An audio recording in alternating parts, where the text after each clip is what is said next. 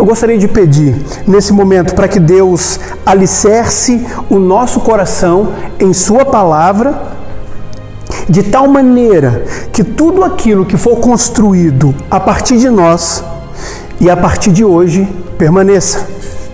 O que nos separa do amor de Deus não é a nossa humanidade imperfeita, mas sim nossa mundanidade. Fomos criados para sermos humanos, mas do jeito de Deus. Eu creio nisso. E eu creio que a fé cristã é a essência para a vida do ser humano, para qualquer indivíduo.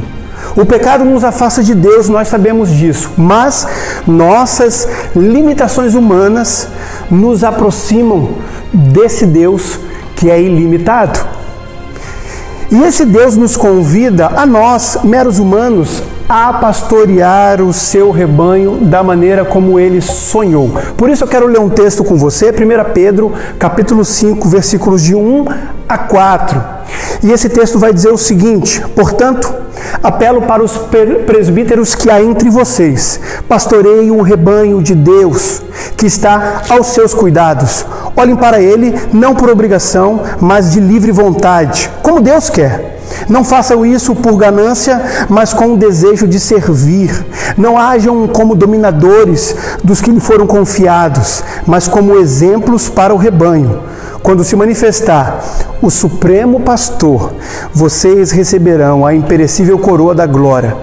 Sejam todos humildes uns para com os outros, porque Deus se opõe aos orgulhosos, mas concede graça aos humildes.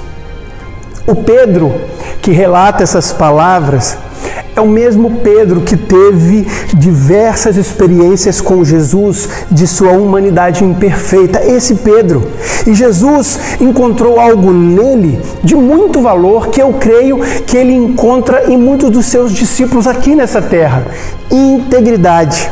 Não há nada mais revolucionário no mundo do que a nossa integridade diante de Deus. E isso implica em dizer sim e não na presença do próprio Deus. Às vezes somos chamados a sofrer por causa da nossa integridade. Talvez você esteja passando por isso nesse momento. É possível sim sofrer fazendo as coisas certas. É preciso cuidar da nossa integridade e deixar Deus cuidar da nossa reputação. Você e eu fomos chamados para liderar o seu rebanho em alto nível.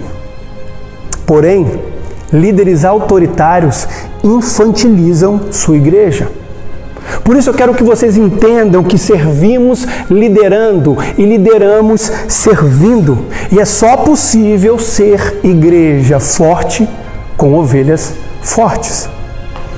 Toda vez que a igreja tentou usar o poder como ferramenta de liderança, saiba disso, ela foi destruída pelo poder. Entenda essa palavra em nome de Jesus. Toda vez que a igreja tomou partido do homem, ela se partiu ao meio por causa do homem.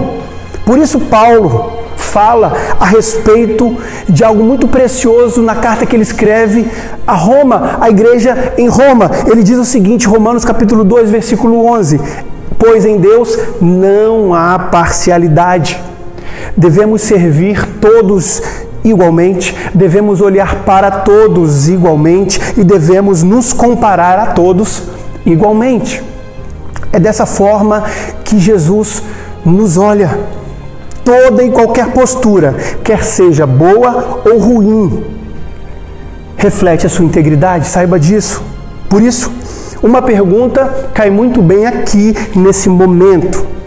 Será que estamos fazendo tudo na presença de Deus? Será que você que está aí na sua casa está fazendo todas as coisas na presença de Deus?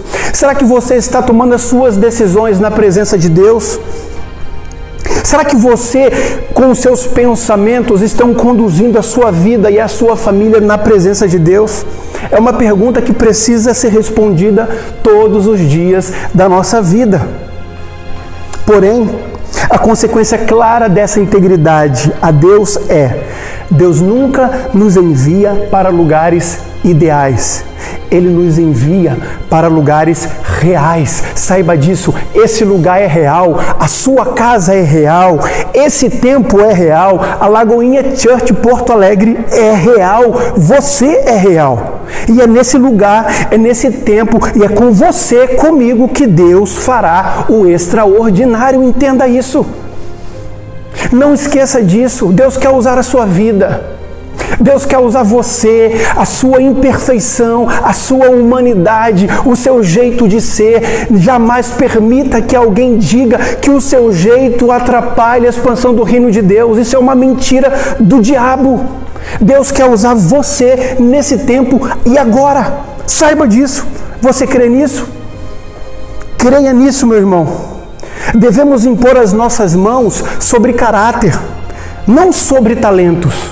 Devemos impor as nossas mãos sobre pessoas reais, não sobre personagens perfeitos que são criados e que são colocados à vista como modelos de uma vida que não existe. Queremos e vamos avaliar as responsabilidades que serão dadas na nossa igreja com maturidade. A maturidade que você demonstrar, é dessa maneira que precisamos lidar. E se nós encontrarmos imaturidade, ajudaremos a alcançar a maturidade. Mas se nós encontrarmos maturidade, entregaremos responsabilidade. Não existe outra maneira para a expansão do reino de Deus, não existe outro jeito da igreja local ser representante de Jesus nessa terra. Só que acima de tudo, todos receberão a mesma oportunidade. É dessa maneira que nós queremos construir essa igreja, é com esse olhar, olhando para todos de forma igual, olhamos pra, olhando para você como Jesus olha. Provavelmente nós falharemos, claro que falharemos porque somos humanos, mas o Espírito Santo que habita em nós vai nos ajudar a reconhecer isso e avançar, não parar, avançar. Eu acredito que o reino de Deus é espiritual, mas ele também é material. O reino de Deus tem querubins, tem serafins, mas também tem homens e mulheres imperfeitos. O reino de Deus está nos céus, mas também o reino de Deus está aqui. Venha o teu reino, seja feita a sua vontade, assim na terra como no céu. Palavras do próprio Jesus. Por isso, nosso principal objetivo deve ser o que Deus está fazendo em nós e não o que nós estamos fazendo para Deus. Devemos perguntar para Ele: Deus, qual é a obra que o Senhor está fazendo em minha vida? Porque nós sabemos que a partir de nós, a partir de nós, a nossa igreja receberá o reflexo de Jesus. A partir de nós, a nossa família conhecerá Jesus. A partir de nós, o nosso bairro, a nossa cidade conhecerá Jesus. Essa deve ser a nossa maior preocupação. E eu acredito que teologia sem obediência precisa ser questionada o tempo todo. A boa teologia necessariamente nos leva à oração e ao temor. É dessa maneira que a palavra de Deus precisa ser lida. A igreja, sim, deve aceitar todos, mas não tudo. Aqueles que aceitam o Evangelho devem viver como o Evangelho diz para viver. Nós precisamos entender e olhar para a palavra de Deus que ela é 100% prática, 100% prática. E de que maneira nós devemos viver o Evangelho? Devemos viver o Evangelho com fidelidade, com temor, em obediência e com fé, porque nós não podemos esquecer que sem fé é impossível agradar a Deus. Qualquer decisão que você tenha que tomar em prol do reino de Deus, qualquer decisão que o Espírito Santo estiver desafiando você a tomar, tem que ser dado um passo de fé. Essa é a igreja que Jesus sonhou. Essa igreja está sendo construída aqui por homens e mulheres fiéis, por homens e mulheres que têm temor, por homens e mulheres que obedecem a Deus e por homens e mulheres que têm fé.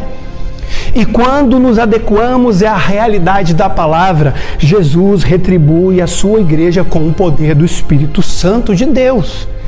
E esse poder nos dá confiança para viver crendo que nada é capaz de nos separar do amor e dos propósitos de Cristo. Existe uma história sendo construída ao nosso respeito e nada pode nos impedir. Nada pode nos impedir, porque o amor de Deus, o poder de Deus é muito mais poderoso do que qualquer intervenção que possa haver nesse mundo sobre nós, sobre a igreja dele. Por isso devemos ensinar como viver e como morrer em Cristo Jesus. Esse é o nosso desafio diário.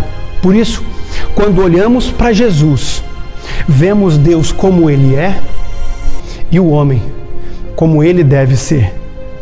E eu quero terminar esse tempo pedindo para que vocês meditem na palavra de Deus, mas não apenas meditem na palavra de Deus, mas que você possam aplicar a palavra de Deus em todo o tempo, por menor que seja o texto que você meditou. Viva isso, coloque em prática, ande em obediência, ande por fé, ande com temor. Sirva esse Deus com todo, com toda a força que há em seu coração, nos seus braços, com todo o seu entendimento. Viva isso da melhor maneira possível. E eu quero dizer para você que eu tenho sido muito abençoado e também confrontado pela palavra de Deus e pelo Espírito Santo. Para quê? Para orar, para meditar, mas para viver o Evangelho de Jesus nesse mundo, para viver em obediência, para agir em obediência. Esse é o compromisso que minha casa e eu fizemos a Deus. E esse é o compromisso que minha casa e eu fazemos com essa igreja, essa igreja amada que Deus nos deu, com a igreja de Jesus estabelecida nesse lugar, com a igreja da Lagoinha Church em Porto Alegre. Oro para que o Espírito Santo revele a cada um de vocês a sua perfeita, boa e agradável vontade durante toda essa jornada que Ele mesmo preparou com as suas próprias mãos, por amor a mim e a você. Deus abençoe e que você possa viver intensamente os planos que Deus tem para a tua vida